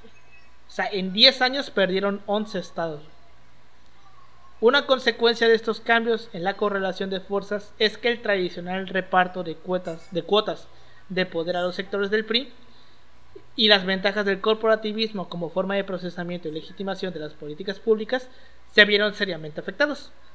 Más aún si se considera que a partir del gobierno de Miguel de la Madrid se impulsó un proyecto de reformas que tendieron a privilegiar los intereses de los inversionistas nacionales y extranjeros, a la par que se rediseñó el papel de los asalariados en la economía. Ello como consecuencia la integración, la inserción de México a un marco de integración regional que demandaba recortes al gasto público, contención salarial y focalización de las políticas sociales que antes eran dirigidas al conjunto de los trabajadores. O sea, cambió totalmente el panorama después de este pedo. El cambio político hacia la democracia, que fue impulsado principalmente por las sucesivas eh, reformas electorales, produjo importantes pérdidas de espacios políticos a los dirigentes sindicales adheridos al PRI. Esta situación se agudizó a partir del 79, en donde los diputados obreros de la representación sindical del PRI en el 79 llegaron a 93, que era el 31.4%, de este 296 integrantes de la fracción parlamentaria de ese partido. En el 82 eran 99 de 299 en el 85 eran 96 de 289. En el 88 se recuperan de 99 a 260, de 260. Pero en el 91 los espacios sindicados, sindicales en el Congreso tuvieron una caída significativa al tener 74 de, de 320. En el 94 siguieron 75 de 301 y en, el y en el 97 fue cuando valieron verga, que tuvieron 49 de 243. En las elecciones federales de julio del 2000, la representación sindical tuvo un golpe más cabrón todavía, porque solamente pudieron obtener 20 de 209, un 9%. Un 9%. O sea, perdieron un chingo, de tener 30% a tener 9%. Paralelamente, la disminución de estos sindicatos, eh, para los sindicatos de los costos políticos de establecer alianzas con diferentes partidos políticos generó que cada vez más organizaciones laborales establecieran acuerdos con el PRD. Es el caso del Frente Auténtico del Trabajo, que además de sus acercamientos con algunos movimientos sociales, ha demostrado afinidades significativas con el PRD, lo que llevó a su dirigencia a aceptar candidaturas externas para contender en diputaciones plurinominales en las elecciones del 94 y 97, así como para ocupar cargos en el gobierno perredista del Distrito Federal. Sabemos cómo valió verga todo, güey. Cómo fueron cayendo, cayendo, cayendo, güey. Ajá, sobre todo, por ejemplo, o sea, ya es como que vemos un aspecto ya muy diferente de, bueno, ya con la llegada de Fox y, bueno, esta transición política. Y, por ejemplo, Obrador ganando este en el Distrito Federal. Sobre todo el pedo, que, el pedo de Obrador y Fox, y eso, lo, de, su lo del desafuero, por ejemplo, igual son, otros puntos que igual ahí están dentro de la política, política mexicana y cómo va, va a evolucionar todo este aspecto. Lo, de, lo del aspecto de que Fox solo logró sacar al dinosaurio de del PRI pero en la práctica no logra destruir todo el aparato gubernativo. O sea, porque eh, Fox no puede impulsar todo su programa y es, es salada a huevo porque no puede impulsarlo, porque el Congreso rechaza casi todas sus iniciativas. otro aspecto igual que encontramos ya con el 2000, estos nuevos aires. es que vemos que hay un cambio ahí un poco más abierto en el caso de esta política mexicana. O igual que se ponen a. Bueno, cada vez se vuelven más presentes estos grupos empresariales, ¿no? O bueno, sí. Vatos que tienen afinidad con ciertas empresas. Bueno, sobre por, ejemplo, por ejemplo, lo vemos Fox era del grupo Coca grupo Coca-Cola. Coca sí, exacto. Sí. Bueno, que es igual interesante, güey. ¿Cómo está esta ley de aguas nacionales? En el caso de las, las transnacionales, como, como la Coca-Cola, que, güey, o sea, bueno haciendo contexto de todo lo que está pasando en el tiempo y la sequía que, que vive el país. O sea, y es como que empiezas a ver, güey, de que ha habido. Pues, literalmente vemos que realmente la educación ambiental se ha orientado a que nosotros individualmente somos los culpables. Cuando la realidad es más compleja, es cierto, nosotros tenemos responsabilidad de cuidar el agua, bueno, y los recursos naturales y todo lo que ustedes quieran. Hay una parte importante de nosotros pero esta parte de las transnacionales, es decir, tú generan dinero, ingresos, empleos. Pues ¿de qué punto es necesario cuando vemos en una realidad de que están destruyendo los recursos dentro de la nación? Por ejemplo, es como que otro aspecto muy importante que lo tenemos que ver. Por ejemplo, yo estaba viendo que, mucha del agua la consume la... Sí, adelante, por Igual, igual.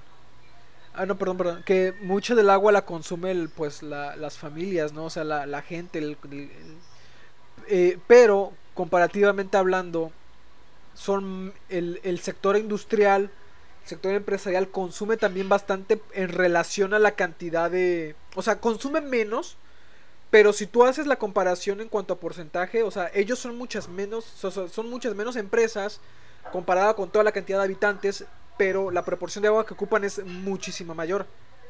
Si la comparas con la cantidad de habitantes, o sea, eso, eso sí es algo que hay que ver. Y y es cierto, nos echan, se echa mucho la culpa a la gente de que es la que está consumiendo el agua. Y también tiene responsabilidad, porque sí, tiene una gran responsabilidad, pero también hay que ver qué porcentaje de la gente que ocupa agua pertenece a un estrato bajo, un estrato medio, un estrato alto. Por ejemplo, es como que en este caso, por ejemplo, igual, bueno, ponía este aspecto igual el consumidor es hasta cierto punto importante. Porque, por ejemplo, mencionan el caso, bueno, yo siempre he oído el caso de Chiapas, güey, de que es más fácil encontrar Coca-Cola que agua en sí. Es como, como algo preocupante en cuanto a las reservas que tenemos. Es como que puta, o sea, te pones a pensar de que verga. Y estamos cada día más de ese día que se nos dijo, del día cero. Y yo espero no llegar ese día porque ya me quedan siete años, primeramente. pues sí, güey. Este, entonces, para ya ir acabando este pedo, en la medida en el que el PRI ha ido perdiendo votos frente al PAN y al PRD, y también frente a Morena ya en estos tiempos, a partir de las elecciones del 88, pareciera ser una organización en franco declive. Sin embargo, también es preciso diferenciar la capacidad de ganar elecciones y la solidez organizativa en los partidos. En este sentido, es, en sentido es necesario resaltar que las elecciones en los últimos 14 años las han ganado los votantes y no los partidos, y que en esta situación y que esta situación es temporal en un contexto de efectiva competencia partidista. Pues es el proceso de, de democratización iniciado en el 88, pero que no ha significado el desplazamiento definitivo del PRI, a lo largo del territorio nacional. Y esto lo podemos ver en todavía estados que aún siguen siendo gobernados por el PRI. Por ejemplo, Campeche es un estado que nunca ha sido gobernado por un partido de oposición. Parece que ya este año lo más probable es que lo pierda el PRI. Pero está ahí. Hidalgo es otro que nunca ha tenido gobernador fuera del PRI. El Estado de México ni se diga. O sea, hay todavía estados que no han, no han sucumbido todavía. Incluso... Tienen una, tienen una estructura, una estructura muy bien establecida. exacto. Incluso es posible señalar que el voto duro es el indicador más fiel de la situación organizativa de los partidos. En otras palabras, podemos suponer que los triunfos del PAN y el PRD en diversas entidades del país y a nivel federal, eh, en el caso del primero, o sea, del PAN, es producto de la incorporación de nuevos electores que son, presa de las difíciles condiciones socioeconómicas que afectan a la mayor parte de la población, las campañas exitosas en los medios de comunicación masiva que han tenido un impacto favorable en la franja de indecisos, como lo que hizo Fox, y tres, la de las incisiones al interior del PRI, cuyos candidatos desertores generalmente han sido beneficiados de una popularidad que está encima de otros priistas. Con relación al PRI, este, pues podemos ver que no es todo esto que estamos viendo nos muestra que en el tiempo, que en los tiempos del régimen autoritario, no solamente ganaba las elecciones con ayuda del fraude, de la disposición de los recursos públicos en sus campañas, de la intimidación del gobierno a sus oponentes o por la debilidad de, sus, de sus competidores, especialmente en el caso del PAN, eh, sino que tenía un electorado que, de una u otra forma, se beneficiaba de las políticas de los gobiernos priistas y encontraba en esa organización espacios de representatividad, desde luego en el caso de muchos trabajadores sindicalizados. En este contexto, también se puede señalar que el PRI no solamente fue un partido que cumplía la función de mantener en el poder a una clase política, sino que tenía y aún conserva el papel de organizar y darle espacios de, representatividad a importantes segmentos sociales que, en su mayoría, se ubican en las organizaciones tradicionalmente corporativas, como los sindicatos. Y esto es algo importante, ni el PAN ni el PRD han podido cumplir ese, ese, papel, particularmente por sus constricciones institucionales. O sea, el PRI aún sigue siendo esa organización que aglutina a los sindicatos. Y esa es la mayor fuerza que sigue teniendo el PRI, y los sindicatos.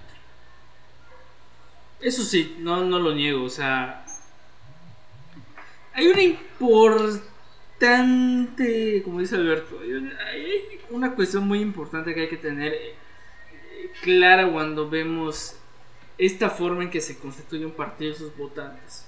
Bueno, Paulino, tú conoces el caso de Quintana Roo, acerca del tema de sindicatos, que el caso de la, de lotería, ah, güey, los líderes sindicales corresponden a la influencia de, de votar por un cierto candidato, tienen una cierta ideología dentro de sí. Entonces, pues, corresponde a lo que menciona Alberto, este caso. Sí, o sea, y aquí hay un punto muy importante que el otro día yo estaba escuchando, que estaba escuchando yo como que una, un programa que se hizo después de las elecciones del 2018, en el que estaban analizando mucho el caso de aquí de Veracruz, güey. Porque en 2010, güey, de hecho, porque si no me equivoco, tu estado es uno de los que más votan aparte, es que En 2010, güey, Veracruz, güey, era considerado eh, un bastión priista, güey. Y en seis años, güey, valió verga el PRI aquí. ¿Y por qué? Pues porque en el 2010, güey, llegó un cabrón que se llama Javier, Javier Duarte, güey.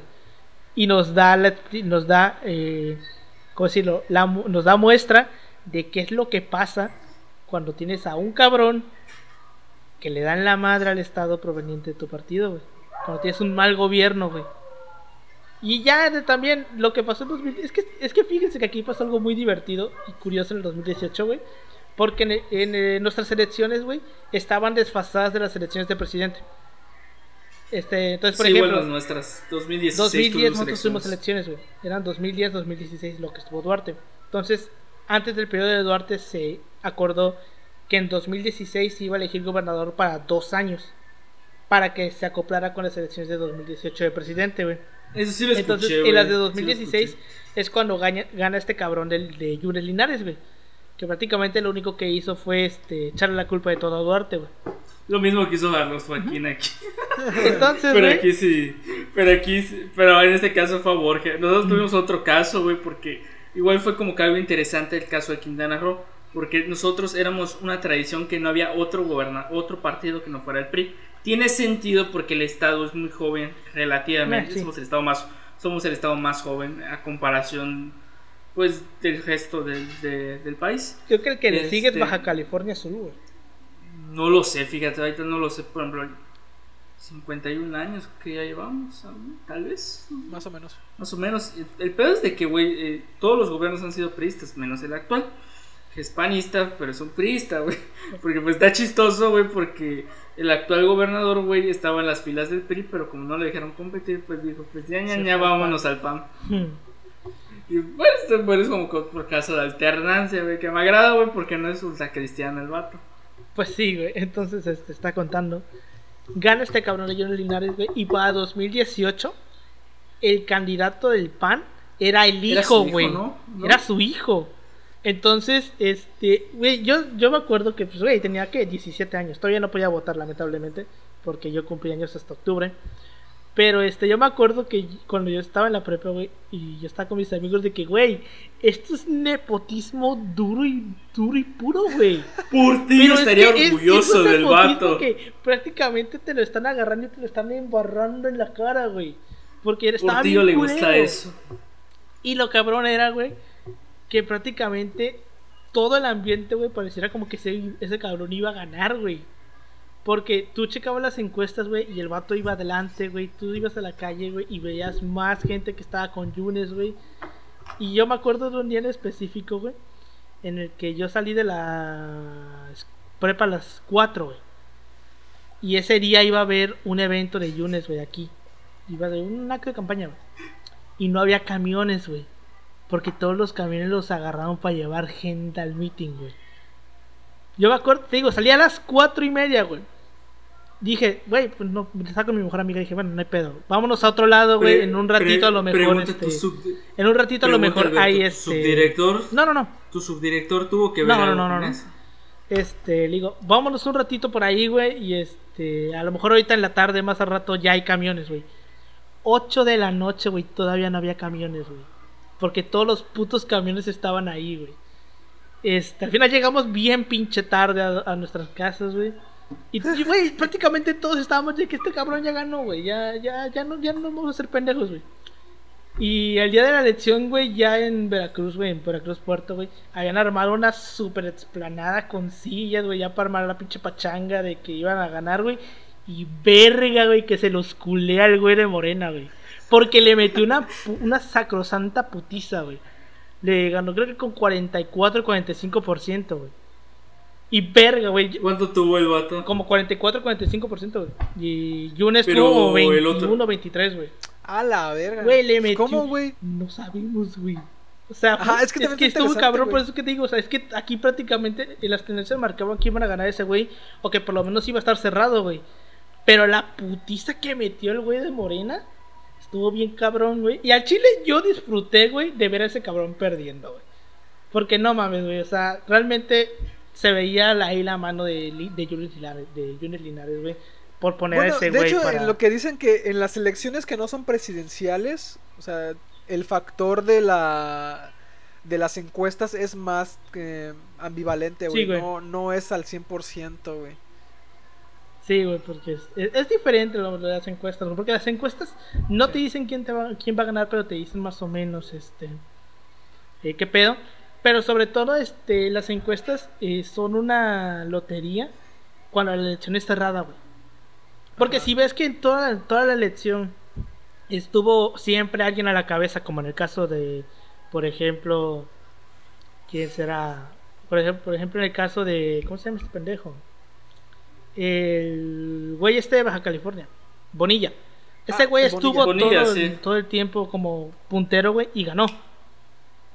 Pero porque iba con una ventaja abismal, güey.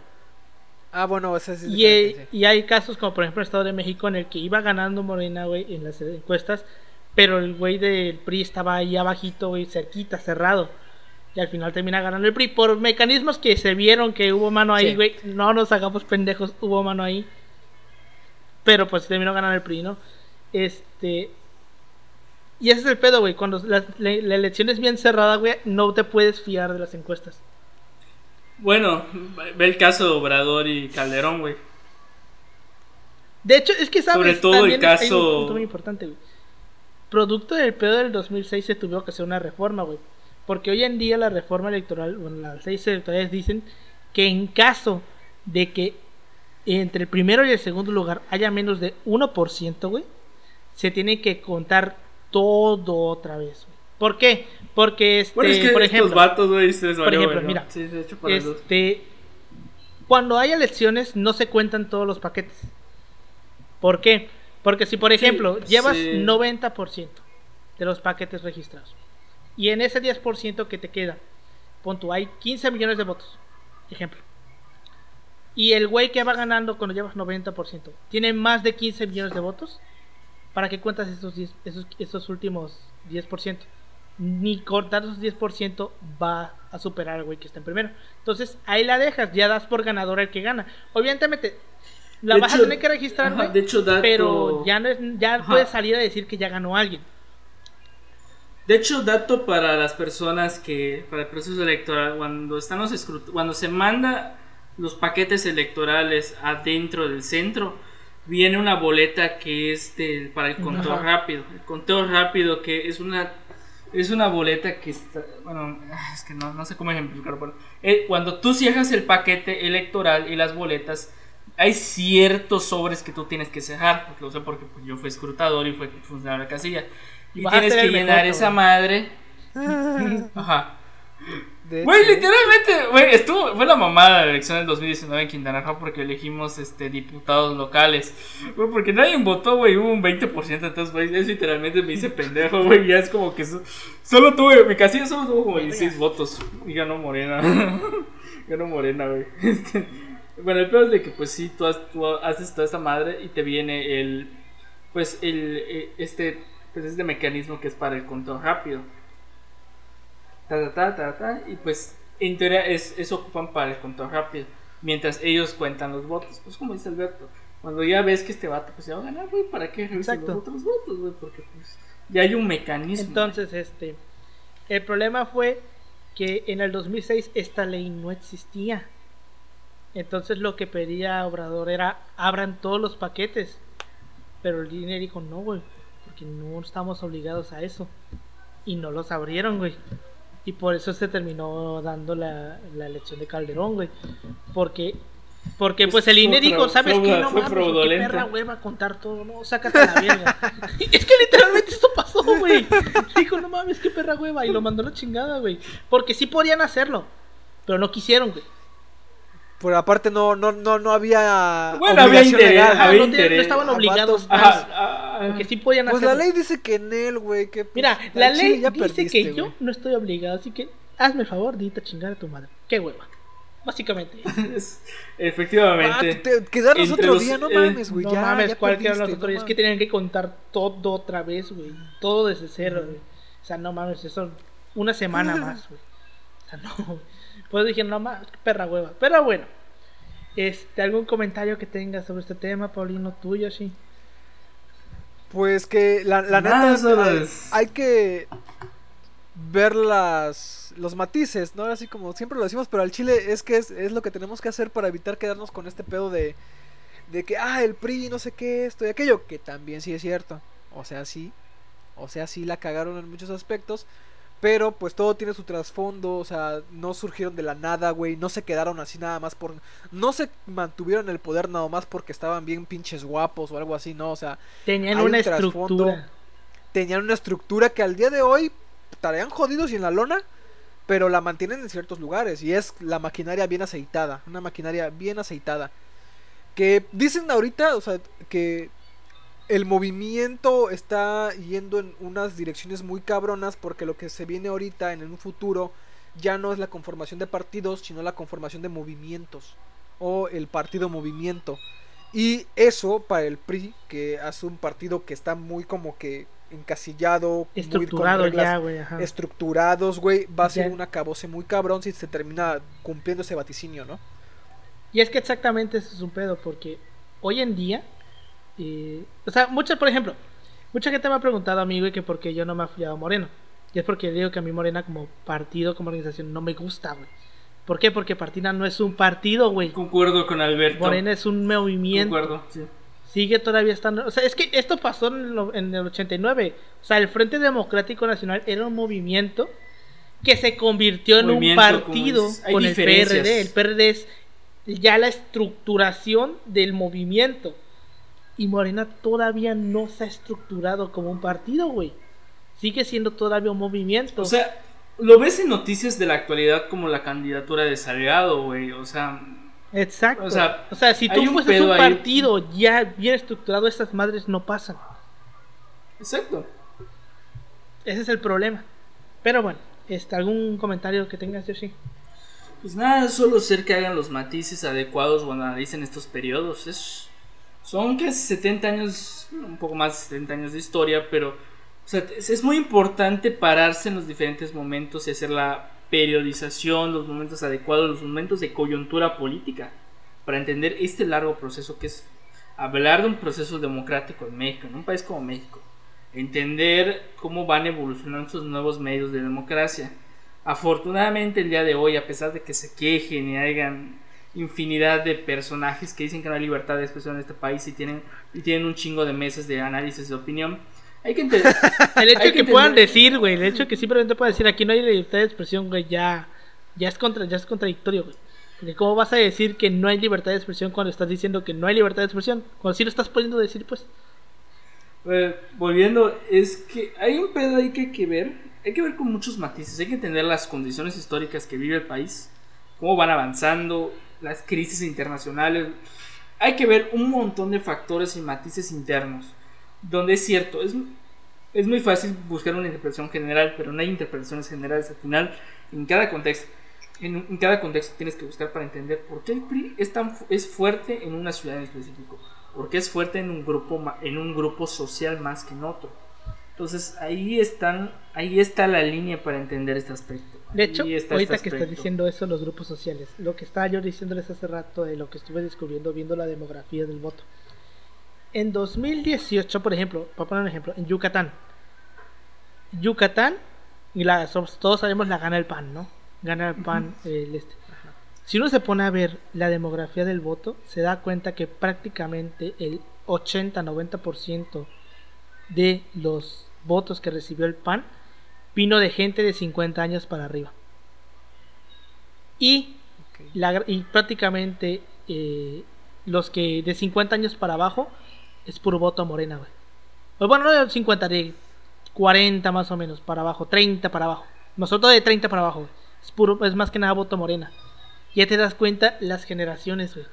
Sí, y es que también es, viene por plantearse el hecho de que Yucatán, la población mayor, es bastante importante. O sea, Exacto, es, muy, es muy considerable. Eso también era un punto que yo estaba comentando el otro día con alguien. Y es que me decía, ¿por qué en algunas ciudades está este, esta regla de que el transporte público es, eh, para, eh, es gratuito para adultos mayores? Pero por ejemplo en Mérida no lo es. Y yo le estaba diciendo, porque en Mérida hay un chingo de población de la tercera edad. O sea, en una ciudad como por ejemplo la Ciudad de México, donde prácticamente el 80, 90% de la población es gente entre los 50, 30, 40 años, gente trabajadora, activa económicamente, pues pues sí te puedes dar el lujo de decir, ¿saben que Los adultos mayores no les vamos a cobrar porque son muy poquitos los que usan el transporte público, entonces no es tanto el dinero que vas a perder. En cambio, si usted vas a una ciudad como Mérida, que son un montón, que es una población muy este muy considerable de adultos mayores, ahí no te lo puedes dar el lujo, güey, porque este vas a perder mucho dinero y ese dinero tiene que ir para el mantenimiento o las operaciones de las líneas de transporte público. Esa es la diferencia, depende mucho del, de la demografía del lugar, pues, de la demografía poblacional, güey. Exacto. Y este y justamente también en la elección del 2018 en la de, presidente uno veía que la gente eh, con grados universitarios más que nada votaban por Morena, güey. Y los que no ten- Sí, y eso los que igual lo tenían escuché. educación básica o menor, güey, eh, votaban por el PRI, güey. Por el príncipe. O sea, es que está muy interesante analizar esos datos de la demografía electoral, güey. Porque te das Es que cuenta, hay güey, cómo Es que hay mucha gente. cómo va Sí, hay mucha gente como que. Ah, bueno, disculpa.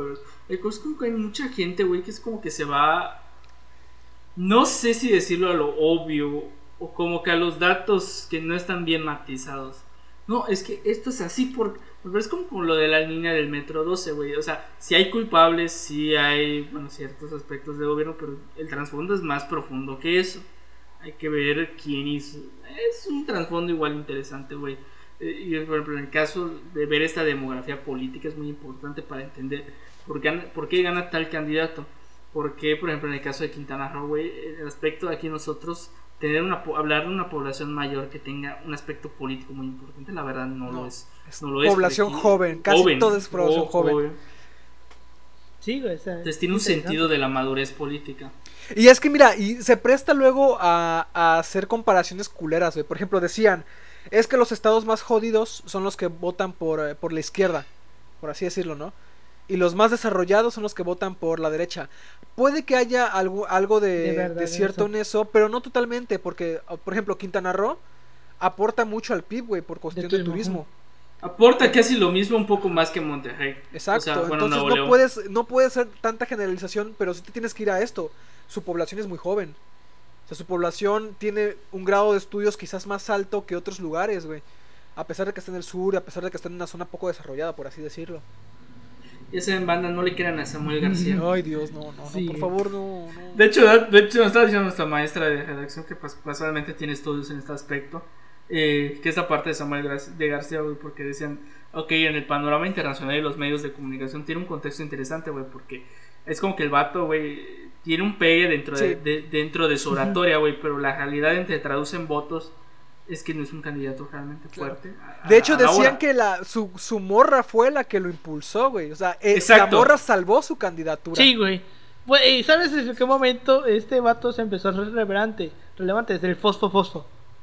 Sí, desde güey. ese momento, güey. El vato como que ese De meme, hecho, güey. si tú, si hacemos una, una analogía un poquito extraña, pero yo creo que sí serviría. Samuel García es el Peña Nieto de ahorita. Un candidato creado por las En redes sociales. En lugar de Televisa, las redes sociales. el que lo creó fue la red Sí, social de su morra. De su Sí, morra. Me parece una muy buena para que lo analogía. analicemos, banda. Me parece una muy buena analogía.